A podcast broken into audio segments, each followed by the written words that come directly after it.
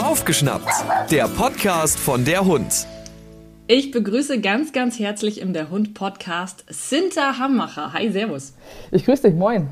Servus, ja, moin. Ne? Servus, moin. da äh, merkt man schon, wir sind etwas weiter voneinander entfernt. Sinta, du hast deine Hundeschule Sinta Dogs in Melle. Genau. Und das, ich musste tatsächlich nachschauen, ist in der Nähe von Osnabrück. Richtig. Du bist aber auf der ganzen Welt erreichbar, weil du ganz, ganz viel Online-Training auch machst.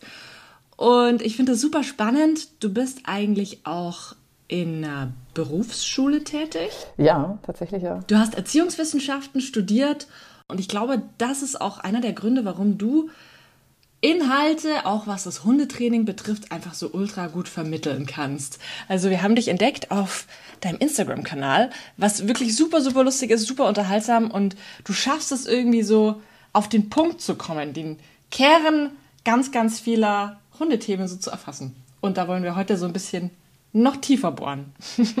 ja, das freut mich, das finde ich cool.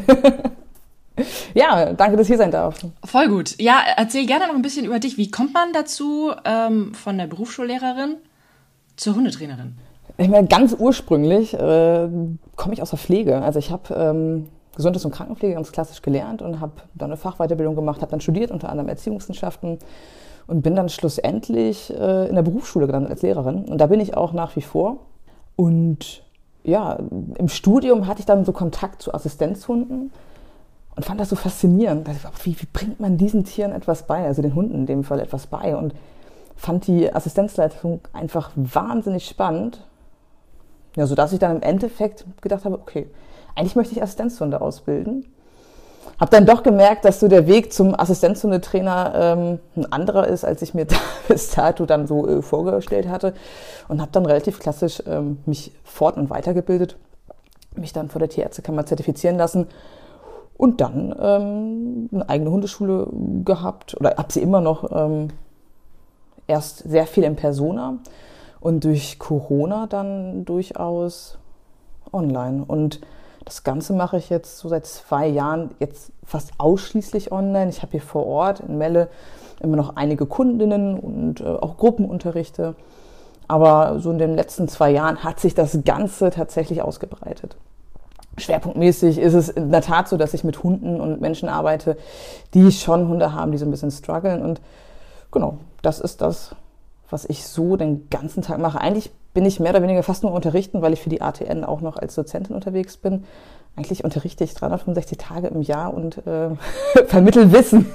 Nur die Thematiken sind halt dann mal ein bisschen anders. Ja, aber im, im Kern äh, sind sie manchmal gar nicht so anders, weil mhm. ich ganz viel in der ähm, ähm, ähm Neuroanatomie und Neurophysiologie unterrichte und ganz viel in der Pädiatrie und ganz viel in der Psychiatrie. Und irgendwo kommt es dann irgendwo wieder zusammen, weil wir alle ähm, Säugetiergehirne haben. Und ähm, ich höre dann doch ab und zu auch mal von SchülerInnen so, ähm, haben Sie gerade Hund gesagt? Oh, äh, äh. oder ich bringe ganz viele Vergleiche tatsächlich auch, damit man es verständlich oder versteht, ähm, ja, aus, de, aus dem Hundebereich, weil ein hoher Prozentanteil oder Prozentteil der Schüler tatsächlich auch ähm, ja, mit Hunden zusammenlebt und man das dann doch besser verstehen kann. Ja, tatsächlich ist es so. Mega. Ja, was sind denn so typische Parallelen, wo du sagst, das wiederholst du immer wieder und da wird das irgendwie so total deutlich? Dass das, das, das sind die Lerntheorien, rauf und runter. Mhm. Ähm, Umgang mit äh, Verhalten, das herausfordert. Das haben wir im Menschenbereich auch, gerade in der Humanpsychiatrie oder in der ähm, ja, generell in der Psychiatrie, psychiatrischen Pflege. Ähm, Aufbau des Gehirns, Aufbau des limbischen Systems, wie man mit Kindern zusammenarbeitet. Also wie kriege ich das hin, dass ein Kind mit mir zusammenarbeitet und wie kriege ich das hin, dass man zum Beispiel Blut abnimmt? Oder wie kann ich für einen bleibenden letzten Eindruck sorgen, der nicht heißt, dieses Kind möchte kein Arztzimmer mehr äh, betreten oder hat Angst vor weißen Kitteln? Also und da kommen so Parallelen, ähm, ich bin mal ganz vorsichtig zu sagen, aber so Medical Training. Also die Gehirne, die, die, die ähneln sich halt stark und die Aufbauten sind ähnlich. Also es geht immer um Bedürfnisse muss man so ein bisschen aufpassen, dass man das halt nicht pauschalisiert und sagt, das ist genauso. Aber die Parallelen sind da und der Umgang ist tatsächlich ähnlich. Ne? Natürlich ist es so, dass ich dann halt dem Kind irgendwie keinen Keks äh, gebe, in dem Fall, was jetzt vielleicht keine gute Idee wäre. Aber ich gucke nach dem Bedürfnis. Ne? Und ich schaue halt immer, dass ich einen, einen, schönen letzten Eindruck habe, zum Beispiel in der Notaufnahme oder in der, in der Arztpraxis. Und wenn man mal so guckt und wenn ich dann so sage, pass auf, wie ist denn das so gewesen, wenn du aus der Zahnarztpraxis rausgegangen bist, durftest du da noch mal ein Glas greifen oder ne, also was, äh, kennt ihr noch diese Spielzeuge, ne, wo man so reingreifen durfte und dann ähm, nach Arztbesuchen, gab es das bei euch? Das ist ein Lolli, den nehmen darfst. Ja, Lo Lo Lollis oder Spielzeug. Bei Zahnärzten ah. war es kein Zucker. das war immer Spielzeug, was ja auch sinnvoll ist. Ne? Also das sind so Sachen, so, ah ja, stimmt. Ne? Wenn man sich mal überlegt, was sind so bleibende letzte Eindrücke, und ähm, ja, also es gibt super viele Parallelen, auch tatsächlich im Umgang mit äh, Verhaltensweisen oder auch, wenn man sich die Frage stellt, warum, warum klappt es denn nicht? Also warum, warum kriege ich meinen Patienten äh, nicht motiviert aufzustehen? Oder woran liegt es, dass der ähm, vielleicht die Körperpflege ablehnt und so weiter und so fort? Also die Parallelen sind tatsächlich so, so dicht, dass ich sage, eigentlich, ähm, ja, mache ich den ganzen Tag gefühlt nichts anderes, als über das Gehirn und Lernverhalten zu sprechen und über Beratung, Anleitung und ähm, Motivation. Also ein ganz, ganz großer, ein ganz großes Thema ist die Motivation, ja. Was du immer wieder schreibst, was man immer wieder sieht, auch bei dir auf Instagram, auch auf deiner Homepage, ist, dass es dir so wichtig ist, dass man immer beachtet, was der Hund gerade fühlt, wie es dem gerade geht. Ja, tatsächlich ist das für mich ein Dreh- und Angelpunkt. Bei allem, weil die, die Emotion, also primär eigentlich die Empfindung, also das, was da oben im Gehirn abgespeichert wird bei jedem Einzelnen, dass die Basis dafür ist, wie ich mich verhalte. Und ähm, ich glaube, wir haben uns sehr, sehr lange sehr stark auf Verhalten konzentriert und die Empfindung vergessen, beziehungsweise wussten wir noch lange gar nicht oder lange nicht, was, was Tiere eigentlich so empfinden. Das ist in den letzten Jahren erst publik geworden, beziehungsweise schon ein paar Jahre länger, aber ähm, wird es immer mehr publik, was, was Tiere eigentlich fühlen. Und das kennen wir für uns selber auch. Wir, da würden wir fast selten auf die Idee kommen, nur Verhalten zu verändern, sondern immer gucken, ey, was fühlst du eigentlich dabei? Also, was ist die Empfindung, die hinter dem Verhalten steckt? Und manchmal kann man sich einen Wolf trainieren. Ne? Und das, das nächste ist, dass ganz viele Lebewesen zwar immer so das vom Aussehen her vielleicht das richtige Verhalten zeigen. Ich sag, denke, wir beide könnten erkennen, oder auch andere Trainer, Gott sei Dank, äh, was der Hund vielleicht empfindet, aber so vom Ausdruck, man sagt, ja, der ist doch entspannt, der geht doch neben den Menschen, der zeigt das richtige Verhalten. Aber wenn man mal so das Ausdrucksverhalten anguckt, ja, sagen so, naja, der zeigt vielleicht das richtige Verhalten, aber die Empfindung, die, die passt überhaupt nicht. Also der hat, der hat Schiss vor seinem Menschen. Ne? Also, und das ist halt das, was mir so wahnsinnig wichtig ist, dass man erkennt, naja, also es geht nicht nur um das Verhalten, sondern die Empfindung hinter dem Verhalten, die ist das oder das ist das, was wir beachten müssen. Da, da müssen wir hingucken. Weil wenn sich die Empfindung verändert, wird sich automatisch das Verhalten verändern. So ein bisschen wie beim Tierarzt, dass man nicht nur die Symptome behandelt, sondern dass man wirklich guckt, was ist denn überhaupt die Ursache? Ganzheitlich arbeiten ist das A und O. Ne? Also sich nur auf ein, eine Sache zu konzentrieren, ist manchmal schwierig. Manchmal macht es auch Sinn, ja, so ein bisschen wie ein Zahnarzt unterwegs zu sein und sich wirklich nur auf das Loch erstmal in dem Moment gerade zu konzentrieren aber dann sollte man irgendwann auch wieder quasi den Zoom rausnehmen, um mal das Ganze zu betrachten. Manchmal macht es auch Sinn, reinzuzoomen in ein Verhalten ne? und zu gucken, okay, wie verhält er sich, wie ist das Ausdrucksverhalten und dann sich das Ganze anzugucken. Ne? Also zu pauschalisieren, zu sagen, was, was falsch und richtig ist, das möchte ich mir niemals anmaßen. Ja. ja, das ist so spannend. Du machst es die ganze Zeit, du hast aber so coole Vergleiche, dass man sich das einfach so richtig gut vorstellen kann. Was ich auch letztens bei dir gehört habe, das mit der Beständigkeit. Oh ja. Was du sagst, was natürlich wahnsinnig wichtig und richtig auch ist, dass man, wenn man ein, zweimal eine Sache ausprobiert, auch im Hundetraining gilt, glaube ich, für alle Sachen, dann äh, hat das nicht so viel Sinn. Aber man muss halt dranbleiben. Ne? Also ein, zweimal ins Fitnessstudio, davon wird man halt nicht dünn. Ne? Ja, oder fit oder was auch immer. Ne? Ja, das ist, das ist tatsächlich echt ein Riesenproblem, weil ähm, ich denke, da werden viele KollegInnen ähm, werden da mitziehen, dass sie häufig Kundinnen haben, die ähm, ja zwei, dreimal kommen und sagen, ja, es ist nichts für mich. Und dann kriegst du, kriegst du selber die Kundin, den Kunden in die Hundeschule, ja, ich habe das, da, da und da war ich schon. Und wo man sehen kann, okay, ne, also ein, zweimal Dinge ausprobieren, das, das funktioniert nicht. Also ausprobieren heißt ja nicht, dass das es irgendwie einen dollen Effekt bringt, ne? sondern die, die Beständigkeit macht's. Und ähm, ja, wenn wir mit Hunden trainieren, ist es das A und O, dass wir unsere Gewohnheiten verändern. Und das ist halt so, so schwer, weil wir tatsächlich ja, ich meine, jeder von uns struggelt irgendwie. Ne? Also wir haben ja alle unseren Alltag, wir haben alle irgendwie unsere Themen, sitzen vielleicht an unserer Ernährung, möchten vegan leben, kriegen es aber nicht hin, äh, müssen eigentlich mehr Sport machen, müssen aufhören zu rauchen und dann kommt auch noch der Hund und dann komme ich und sage, pass auf, ähm, also es wäre gut, wenn du das, das, ne? Und, und, dann merkt man so, oh, das ist aber ganz schön viel, ne? Und das kennen wir alle, ne? diesen Fitnessstudio-Effekt. so voll motiviert ins Fitnessstudio gehen und so nach einer Woche sagen, oh Gott, der Muskelkater ist, oh, ich, kann, ich kann nicht mehr. Aber das ist im Endeffekt genau das, was so, so schade ist und wo wir uns Menschen häufig selber so die Beine wegziehen. So, wenn man eigentlich was verändern möchte, da braucht es gar nicht so viel. Also kleine Veränderungen haben manchmal ganz, ganz große Wirkung. Und wenn so Leute zu mir ins Training kommen, die sagen, das und das mache ich jetzt, dann sage ich mal, Piano, also weil jetzt hier kein Muskelkater erzeugen, lass uns erstmal eine Sache verändern und guck mal, dass du die implementierst und dass du die beständig umsetzt. Und dann kommt die nächste dazu und du wirst schon merken, wenn du diese eine Sache umsetzt, das bombastisch. Ich stelle mir das schwierig vor. Also, wie fängst du die Leute ein? Weil du machst ja viel auch online. Das heißt, du siehst die Leute auch nicht unbedingt, du siehst die Hunde nicht. Und dann trotzdem jemanden einzufangen, der sagt, boah, nee, eigentlich glaube ich, nee, das habe ich alles schon probiert, das funktioniert alles gar nicht. Und dann zu sagen, doch, das funktioniert schon, nur halt dranbleiben.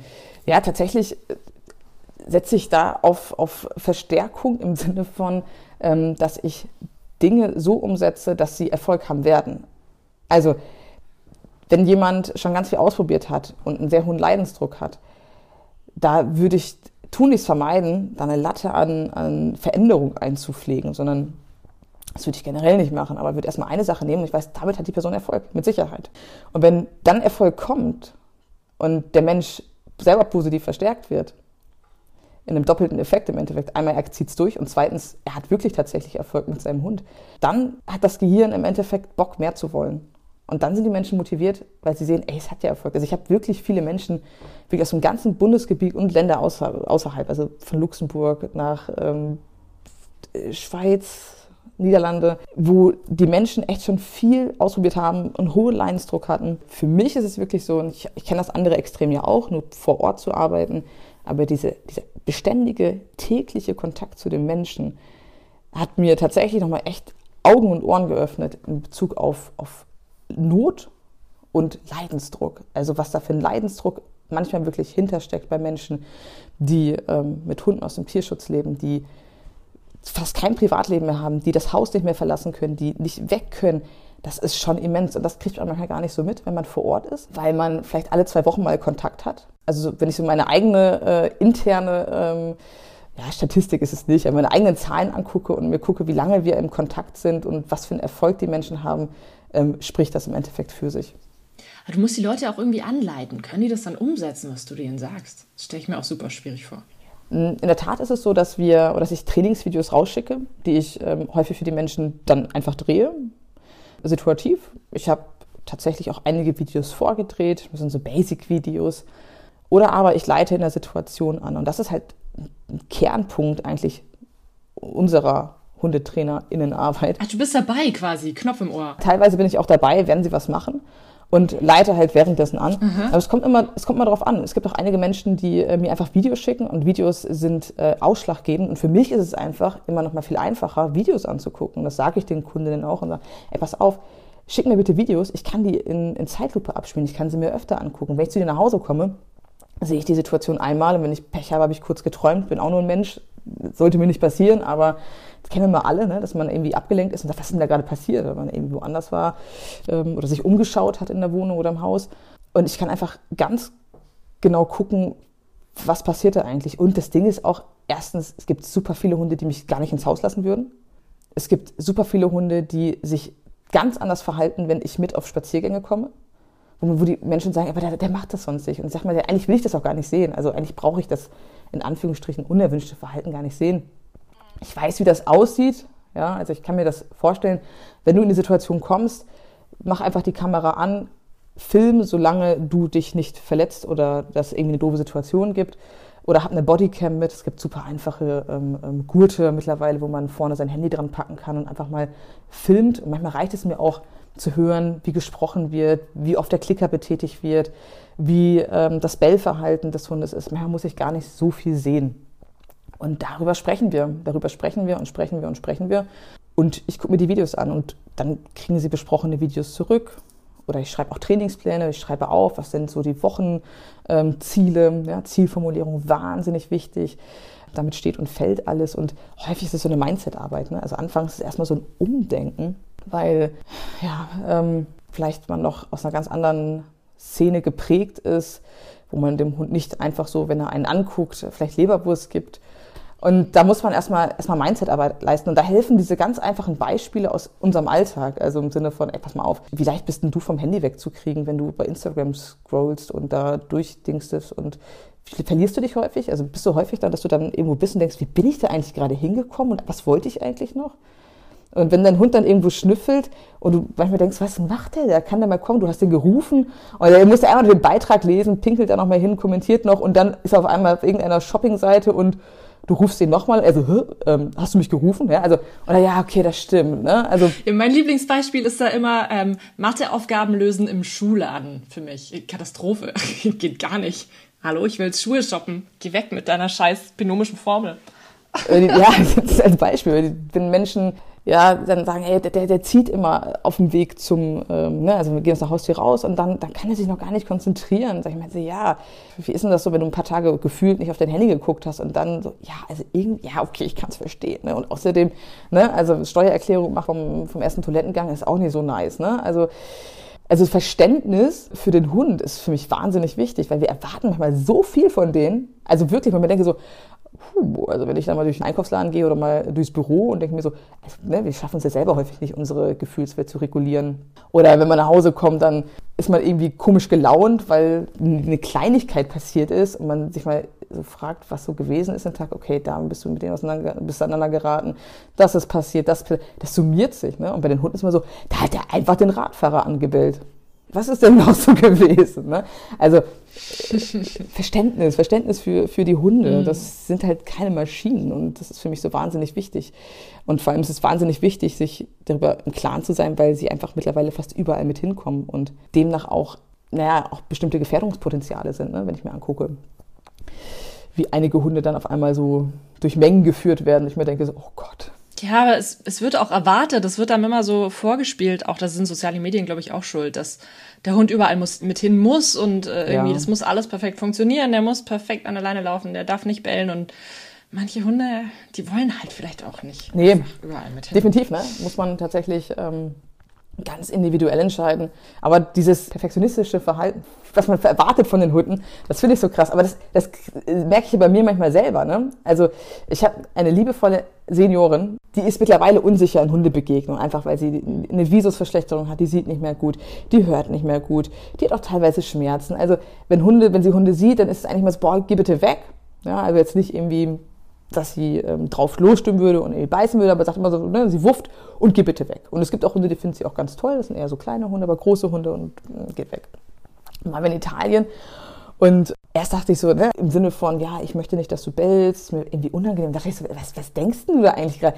Ne, also, äh, wir haben allein schon dieses Mindset, was wir teilweise haben, oh, ein Hund bellt in der Innenstadt und alle drehen sich irgendwie um, oh, das war, ne, der hm. bellt in der Innenstadt, was, ne? Also, oh, und dann denken wir so, lass die Hunde doch nicht nur Hunde sein, also schon klar, auf eine gewisse Art und Weise schon, aber es ist auch vollkommen okay, wenn ein Hund mal sagt, ey, komm, geh bitte weg. Solange es nicht in extrem Aggressionsverhalten irgendwie gipfelt. Aber ähm, wo ich für mich selber nochmal dachte, so, boah, ey, und als ich dann so entspannt war, war alles gut. Und ich dachte, weißt du was, dich kennt hier in Turin keiner und wenn dein Hund einmal bellt, dann bellt er.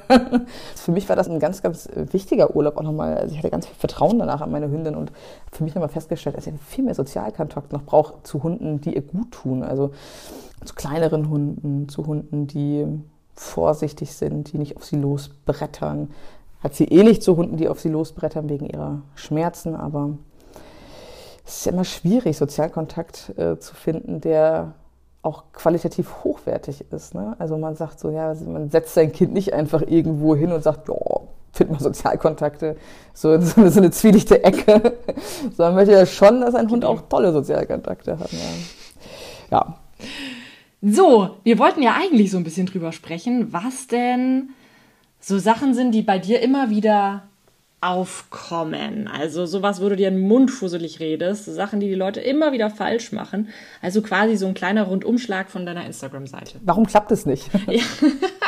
ich glaube, das ist tatsächlich etwas, ähm, was ganz, ganz häufig kommt. Also im Training häufig nicht mehr, aber im Vorfeld, ey, warum klappt das denn nicht? Ne? Also warum, warum scheitert Training oder warum gehen Sachen schief oder warum ziehen wir Sachen nicht durch? Mhm. Ich glaube, das ist ein ganz großes Thema, nicht nur im Hundetraining, sondern auch im Sport oder in der Ernährung. Aber das kennen wir, ich glaube, da kann jeder seinen eigenen Beitrag zu bringen, ob es nun Ernährung, Sport oder. Frühes Aufstehen. Frühes Aufstehen. Hast du auch gepostet, Mensch, mir geht's voll so. Ich denke mir jetzt schon, Mensch, es ist Sommer, jetzt krieg halt endlich mal morgens deinen scheiß Arsch hoch. Nein. ja, aber das ist das Problem. Wir drücken ja die Snooze-Taste, weil wir wissen, dass danach etwas kommt, was wir als unangenehm wahrnehmen. Also wir bestrafen uns quasi selber. Die meisten Menschen stehen auf und dann folgt Duschen, fertig machen, schnell vielleicht noch frühstücken, anziehen. Manche Menschen gehen noch mit Hunden, manche nicht. Ins Auto, Stau und dann bist du auf der Arbeit. Und dann summiert sich eigentlich nur etwas, was irgendwie unschön gewesen ist. Das heißt, wenn man sich mal überlegt, wie stehen junge Kinder auf? Die stehen auf im Schlafanzug und gehen spielen. Unabhängig davon, dass das Schlafverhalten von Kindern nochmal ein anderes ist als unseres. Aber wenn man sich ganz gezielt Verstärker am Morgen einsetzt, also im Sinne von, ich wollte seit vier Tagen unbedingt ein Webinar gucken. Und gestern Abend dachte ich so, fängst du damit an? Und habe gesagt, nee, machst du nicht. Morgen früh darfst du es gucken, in Anführungsstrichen darfst du es gucken. Und bin dann gestern Abend um, weiß nicht, halb elf ins Bett. Heute Morgen Wecker klingelt und ich so, yes, jetzt kann ich das Webinar gucken. Im Schlafanzug quasi an den Tisch, Webinar eine halbe Stunde geguckt und dann bin ich erst duschen gegangen und so weiter und so fort. Und da muss jeder halt gucken, was ist für mich ein Verstärker. Für einige Menschen ist es ein Kaffee oder die Zubereitung des Müslis über eine halbe Stunde oder eine Meditation. Ne? Also wenn ich jeden Morgen mir Sport reinballern würde nach dem Aufstehen, was glaubst du, wie oft ich snoosen würde? ne, also das, das, ist halt so, damit steht und fällt im Endeffekt ganz, ganz viel, auch wenn wir Dinge umsetzen wollen. Also es sind im Endeffekt unsere eigenen Gewohnheiten, die wir erstmal verändern müssen. Und da ist es oft so, dass echt so kleine Veränderungen eine große Wirkung haben und dass man nicht diesen Fitnessstudio-Effekt erzeugt und nicht erst alles umkrempeln muss. Also weiß ich nicht, wenn ich jetzt zum Beispiel vegan leben möchte, sollte ich vielleicht nicht meine, also, ne, also es gibt Menschen, die schaffen das von 0 auf 100 und es gibt Menschen, die vielleicht erstmal sagen, okay, Milchprodukte. Ja, dann kommt Milchprodukte und Fleisch als Beispiel. Und dann irgendwann kommt vielleicht nochmal Käse auch nochmal separat zu Milchprodukten. Also ich glaube, manchmal ist es so dieses, dieses Langsame, was, was erfolgreicher ist. Natürlich mit Ausnahmen. Ne? Also es gibt Themen, wo ich sage, da muss, das musst du jetzt sofort verändern, weil die Gefahr, die da droht, lebensgefährlich ist. Oder auch, du musst das jetzt sofort verändern, weil sonst wird dein Hund in den nächsten Tagen. Ne? Also das sind so Situation, das ist mal ausgenommen. Aber wenn wir so ein, einfache Verhaltensänderungen bei uns, Gewohnheiten neu implementieren, dann hilft es häufig einfach so Kleinigkeiten erstmal zu verändern. Also kleine Schritte gehen und Belohnungen schaffen. Ja, für sich selber auch Anreize schaffen. Und das, das kann tatsächlich sein, ähm, wenn ich Menschen sage, pass auf, mh, mm, gib deinem Hund bitte nach jedem Spaziergang irgendwas Enrichment-mäßiges oder was zur Entspannung. Also irgendwie so eine Schleckmatte, Ausschleckmaterial und ähm, das kann ja schon schwierig sein, das umzusetzen. Also je nachdem, wie viel du so zu tun hast. Ja, wenn ich jetzt vier kleine Kinder habe, noch einen Hund habe und dann noch den Kong vorbereiten muss zum Beispiel oder die Schleckmatte, dann, dann kann das schon, das kann für jemanden wirklich anstrengend sein. Und das ist auch vollkommen okay, dass das anstrengend ist. Dann sag ich mal so, pass auf, nimm mal zum Beispiel ein Glas, pack daneben Leckerchen, dann packst du halt nach jedem, nach jeder Gabe des, des Kongs oder der Schleckmatte, packst du einen Keks in das Glas damit du am Ende der Woche siehst, nach sieben Tagen, wie, viel, wie oft habe ich das eigentlich gemacht. Also lass mal Erfolge sichtbar werden. Davon leben ja die ganzen Apps, ob es nun diese Essenstracking-Gedönskram ist oder Sport-Apps, dass du dir sichtbar machst, was du, was du so erreicht hast die Woche. Ne? Weil das fühlt sich dann ganz wenig an und wenn man sieht so, boah krass, ey, 20 Leckerchen und dann packst du die Leckerchen deinem Hund nochmal in den Schüffelteppich und dann kannst du sehen, was du so erreicht hast die ganze Woche. Ne? Das, sind so, das sind so Kleinigkeiten, oder, oder Strichlisten. Also ich persönlich finde es mal besser, wenn man so was, was, was Haptisches irgendwo reinlegt, was man am Ende auch wieder nochmal weitergeben kann, mhm. als wenn man Strichlisten macht. Aber das sorgt dafür, dass man Erfolge sichtbar hat. Also wir Menschen sehr darauf aus sind, dass wir Erfolge oder beziehungsweise man lässt Umsetzung sichtbar machen, weil wir Menschen ganz starke Probleme damit haben. Jedenfalls ist das so meine Empfindung, dass wir ähm, Erfolge nicht sofort sehen. Ne? Also Erfolge sieht man ja häufig gar nicht. Wir erwarten immer so lineare Erfolge, die man auch sofort sieht. Und das ist ja nicht der Fall. Nur weil ich jetzt anfange, meine Hundebegegnung zu trainieren, wird es ja nicht so sein, dass das morgen das Thema gegessen ist, sondern das ist ein Prozess von sechs bis zwölf plus Monaten. Und da werde ich immer wieder Rückschritte haben. Die Frage ist aber, wie gehe ich mit diesen Talfahrten oder diesen Tälern der Enttäuschung eigentlich um? Und, und dafür braucht es tatsächlich Menschen wie uns TrainerInnen, Coaches, die genau damit umzugehen wissen. Und das sage ich den Menschen auch mal. Ne? Also du musst was machen. Ich bin dafür da. Ich bin den Weg schon mit ganz vielen unterschiedlichen, ich sag mal so Reisegruppen gegangen. Ja, ich kenne die Route. Ich habe die Route geplant und manchmal gibt es auch Veränderungen, je nachdem, welche Reisegruppe man unterwegs ist. Aber ich weiß ganz genau, schon mal vor, wir sind auf dem Berg, wo man sich ab und zu unterstellen sollte, wenn es doll regnen sollte. Also ich bleibe dann an einer Stelle, weil ich weiß, lass uns das mal jetzt häufiger trainieren. Und darum geht es im Endeffekt. Also wenn ich mit Menschen arbeite, bin ich im Endeffekt der Routenplaner und der Berg, die Bergführerin, keine Ahnung. Also das, das irgendwie so, so was in die Richtung. Ne? Also das, ich sage nicht so und so und dann funktioniert, sondern da muss man schon aktiv mitarbeiten. Das Schöne ist, man kann das auf alle Bereiche anwenden. Ne? Wenn man da irgendwann da so hintergestiegen ist, denkt man so, okay, das geht ja auch für Sport. Ja, das geht auch für Sport. Probiere ich gerade selber übrigens. Mega. Ja, eigentlich war alles, was man erreichen will. So. Ja, tatsächlich ist das so. Diese Beständigkeit, dieses, Hintern hochkriegen und irgendwann merkt man gar nicht mehr, dass man eigentlich, dass es anstrengend ist, weil es zur Routine geworden ist. Das ist dann irgendwie wie Zähneputzen abends oder Licht anmachen, wenn es dunkel ist. So muss man im Endeffekt diese Gewohnheiten implementieren, dass man gar nicht mehr groß drüber nachdenkt, wenn man nach Hause kommt, vielleicht seinem Hund den Kong zu geben. Oder wenn ich rausgehe, nehme ich die Leine mit. Das ist eine Gewohnheit. Ja, das kann man auf andere Sachen auch äh, übertragen. Trotzdem ist ja wichtig, was ich auch für ein Training betreibe. Und da ist dir ein ja, das ist, klingt jetzt schon so abgedroschen, aber positives Arbeiten ist dir wichtig. Wie sieht es denn bei dir aus? ja, tatsächlich der Begriff positives Training, ähm, ähm R-Plus-Training, ähm, also im Endeffekt arbeite ich, wie alle Trainer auch, über die Lern- oder mit den Lerntheorien, anders kann man gar nicht arbeiten. Aber tatsächlich fokussiere ich mich auf den Quadranten der positiven Verstärkung, bin mir aber bewusst, dass alle Quadranten irgendwie tatsächlich mit reinspielen, weil wir die Umwelt haben. Also ich persönlich würde keine Ansätze wählen, aus meiner ethischen ähm, Überzeugung, auch von dem, was ich so über, über Gehirne und äh, Training weiß, die ähm, etwas Unangenehmes hinzufügen. Bin auch sehr, sehr vorsichtig damit, etwas Angenehmes wegzunehmen und ähm, bin mir darüber bewusst, dass die Umwelt häufig was Unangenehmes hinzufügen kann, also auch sehr strafend auf Tiere wirkt und wir auch ganz häufig Erleichterungsempfindungen haben. Und das kann auch einfach sein, dass wer Fremdes in ein Haus reinkommt und mein Hund das als Strafe wahrnimmt, also das Hundegehirn, und wenn die Person weg ist, Erleichterung habe. Nur würde ich diese, diese Quadranten halt nicht nutzen, um Verhalten zu erzeugen. Und das ist, das ist mir halt wichtig. Mir ist immer wichtig, dass man weiß, in welchen Quadranten befinden wir uns gerade, wenn man es denn so einfach identifizieren kann, weil manchmal weiß man das gar nicht, ja, dann springt ein Hund ins Auto und man weiß gar nicht, springt er jetzt ins Auto, weil er äh, Erleichterungsempfindung hat oder springt er ins Auto, weil er es toll findet. Ne? Also manchmal kann man das, oder ist es sehr, sehr schwer auch noch im Nachhinein dann zu sehen. Mir ist es halt wichtig, dass man die Lerntheorien wirklich, ich, ich mag mir gar nicht sagen, verstanden hat, weil ich glaube, das ist so wahnsinnig schwer, sie zu verstehen. Ähm, ich habe mal mit ihm gesprochen, er sagte, wenn man in dem Bereich promoviert, dann promovierst du in einem Quadranten und das ist einfach nicht nur das, was wir halt so als äh, Quadranten da äh, im Internet sehen, sondern das ist, das ist viel, viel mehr.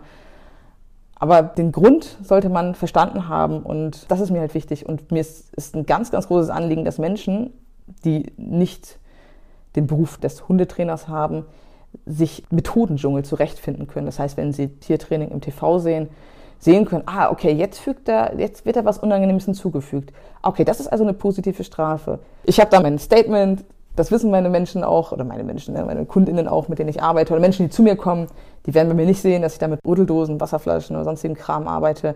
Ich habe das Thema aber auch nicht so häufig. Jetzt habe ich schon wahnsinnig viel geredet. Äh, ich möchte aber trotzdem nochmal ähm, auf die Dinge zurückkommen warum es denn nicht klappt. Hast du uns da noch ein Beispiel? Vielleicht eins noch, weil es ist einfach super, super spannend. Zielformulierung.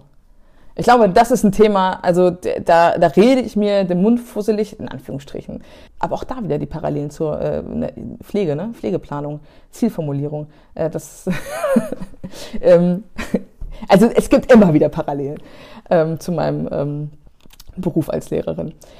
Zielformulierung ähm, häufig eher so Negativformulierung. Also mein Hund soll nicht springen ja, was soll er denn machen? Ja, sich hinsetzen, okay. Reichen vier Pfoten auf dem Boden? Vielleicht, ja, das reicht mir auch. Also wie formuliere ich Ziele? Weil das ist so wahnsinnig wichtig, was da oben im Gehirn ankommt. Weil wenn ich sage, soll nicht springen, mein Gehirn würde daraus machen, okay, ähm, ich komme rein und dann kriegt er vielleicht so, ich sag mal, ganz traditionell, wie man das damals eventuell noch so praktiziert hat, wieder so weggeschubst mit dem Knie oder sowas. Ja, und das sind dann so Ansätze, wo ich sage, pff, schwierig. Der lernt ja gar nicht das, was, was du von ihm möchtest. Also, wenn wir die Ziele so formulieren, dass auch gleichzeitig das Verhalten damit drin ist, dann hast du automatisch schon ein Bild im Kopf. Also, wenn ich sage, ich möchte ganz gerne, dass mein Hund in Begrüßungssituationen alle vier Pfoten auf dem Boden hat, dann muss ich das erstmal trainieren. Ja, ich kann ja nicht äh, erwarten, dass der Hund das macht, wenn, wenn die Situation sehr aufregend ist. Ja, das wäre genauso, als wenn ich sage, puh, wir üben mal das Fliegen, während wir fliegen oder wir üben mal das Schwimmen, während wir schwimmen. Also das funktioniert nicht. Auch, dass wir uns Ziele terminieren. Also ganz häufig wird gesagt, ja, ich muss meinem Hund häufiger mal den Kong geben. Okay, wie wär's denn, wenn deinem Hund nach jedem Spaziergang den Kong gibst? Ja, das fühlt sich ganz gut an, das kriege ich hin. Super. Dann haben wir schon gleich ne, eine Terminierung drin und du hast ein Bild im Kopf. Ich muss mal häufiger, ja, das ist überhaupt nicht differenziert, wird einem nicht zum Erfolg verhelfen. Und Zielformulierung ist das A und O. Schaff dir Bilder von dem Verhalten, was du dir wünschst und wie es aussehen soll. Das ist das A und O. Bilder zu schaffen. Und ein ganz wichtiger Punkt ist noch, dass man tatsächlich guckt, dass man sich nicht immer nur auf einzelne Resultate fokussiert, weil dazu neigen wir Menschen nämlich auch. Wir gucken mal auf so einzelne Resultate und schauen gar nicht so auf den Kurs. Ja, also wenn man den richtigen Kurs eingeschlagen hat, also man muss den richtigen Kurs eingeschlagen haben, sonst ist es gefährlich. Aber wenn ich den richtigen Kurs eingeschlagen habe, dann brauche ich Beständigkeit, ich brauche Wiederholung, Wiederholung, Wiederholung von dem Verhalten, was ich mir wünsche, und dann komme ich ans Ziel. Und es wird immer wieder Verhaltensweisen geben, wo du sagst, verdammt, jetzt ist mir nicht geglückt. Das ist genauso wie beim Abnehmen. Da wirst du mal eine Woche haben, wo du vielleicht ein Kilo zunimmst. Wenn du jetzt alles abbrichst, wäre das schade. Ne? Und was wirklich noch hilft, um Dinge umzusetzen, ist Sichtbarkeit. Also dazu gibt es äh, auch schon lange her unterschiedliche Untersuchungen. Wenn du zum Beispiel, jetzt musst du ein Skript schreiben, ähm, dann legst du dir diese Datei mitten auf dem Desktop, sodass du sie immer wieder siehst, wenn du den Laptop aufmachst. Oder ich habe hier meinen Sportkram mitten im Wohnzimmer liegen. Das sieht richtig doof aus, ne? Aber ich stolper da jeden Tag drüber und bevor ich ins Bett gehe, stolper ich da drüber und das sorgt dafür, dass es immer sichtbar ist.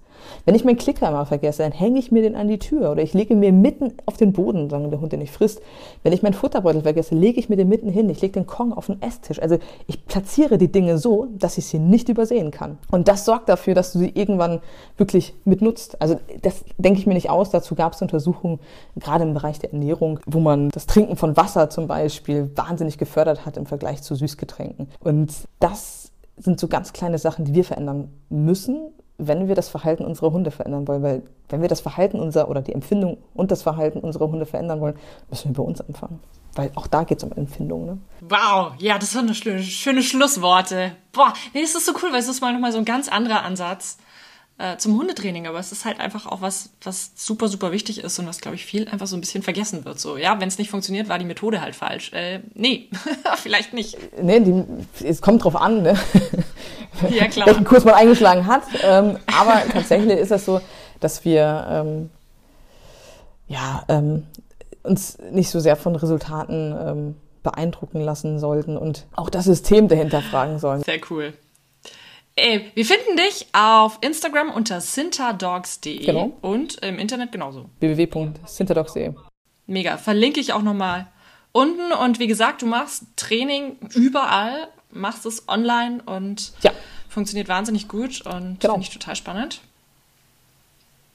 Klasse. Thank you. Danke, dass ich hier sein durfte. Hör mal wieder rein. Das war Baufgeschnappt, der Podcast von der Hund.